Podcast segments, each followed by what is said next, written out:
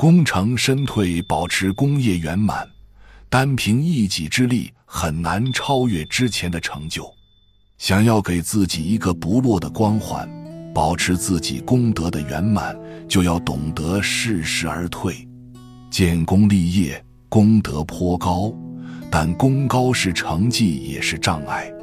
要是不懂得功成身退，之后就得做得比之前更好，才能得到同样的认同。才能保持在众人心中的位置。然而，功业的取得有些是时机所造，天时、地利、人和，单凭一己之力很难超越之前的成就。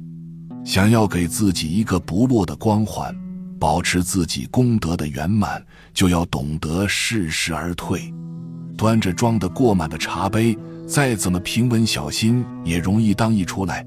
到水石应在盈满以前就停止，锥子锤打得过于尖锐，再怎么小心也容易折断。聚敛的财富超过了一定的限度，一方面会招来嫉妒和觊觎的目光，一方面也易于腐蚀财富的拥有者。再怎么谨慎，也不可能永远保有满堂金玉，因大富大贵而炫耀的骄人，那简直是在自寻灾难。无论如何也躲不过飞来的横祸。当事业已达到顶点，最好是含藏收敛，急流勇退。天上月圆月缺，地上花开花谢，海中潮涨潮落，四季暑往寒来。不管是自然还是社会，没有任何东西能够永远固定不变。就像天上找不到一轮凝固不变的满月。世间也不可能有永远处在生命巅峰的人，功成身退符合自然之道，更是一种政治智慧，它是一种明智的人生抉择。中国历朝历代那些功高盖世的英雄豪杰，在政治舞台上遵循这一自然之道，就能全身而退；反之，招来的就不是别人的喝彩，而是自己的灾难。自古以来。虽然名臣良将、善使者众多，但是善终者却非常少。功成身退说说容易，真的要退可就难了。大多数人有点像升空的气球，能上不能下，也有点像过河的卒子，能进不能退。自己亲手打下的天下，不好好享受一番就溜。有谁放着一幢豪华住宅不用？却偏偏跑到荒山僻野去睡茅草屋，有谁放着一桌美味佳肴不吃，却跑到乡下去啃馒头红薯？选择功成身退，要目光深远，在轰轰烈烈之际，要预知潜在的危险，还要能克制自己的私欲。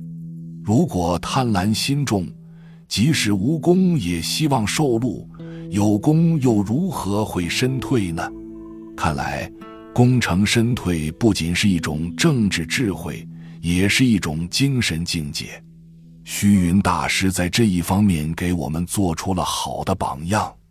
光绪二十六年，外敌侵略北京，京城大乱，皇帝、太后、大臣、太监、宫女逃难长安。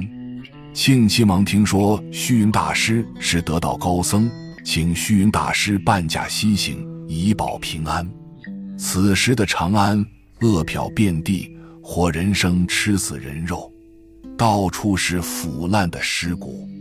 虚云大师立即奏请皇上，请求圣谕禁止活人吃死人，并发动所有富户捐出存粮，开办施粥厂，救济灾民。当时正值伏天八月，腐烂的尸体臭气熏天，瘟疫流行。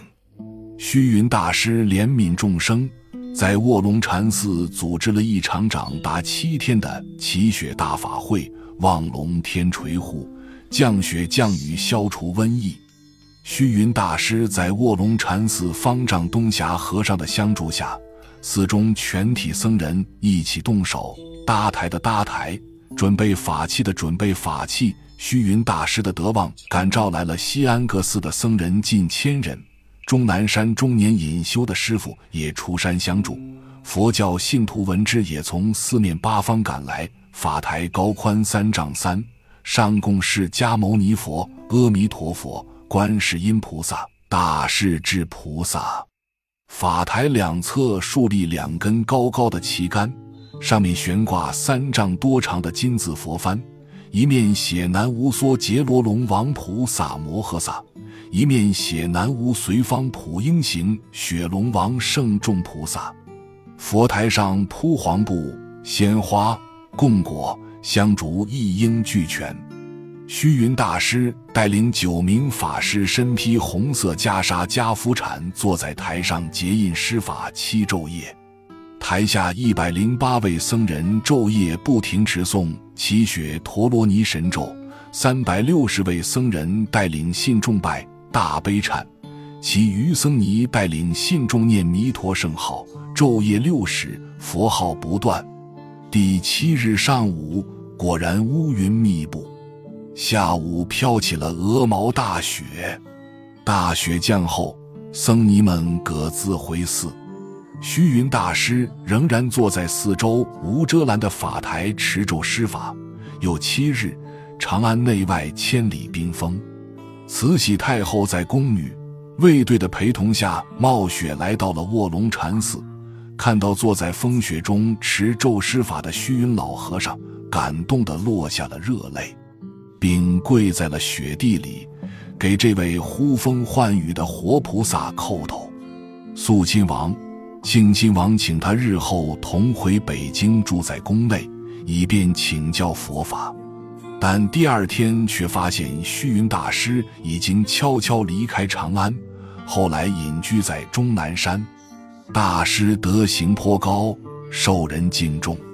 世间懂得进退的人不多，争名夺利的人却很多。其实，只有懂得功成身退，才能真正成就一个人。本集就到这儿了，感谢您的收听。喜欢请订阅关注主播，主页有更多精彩内容。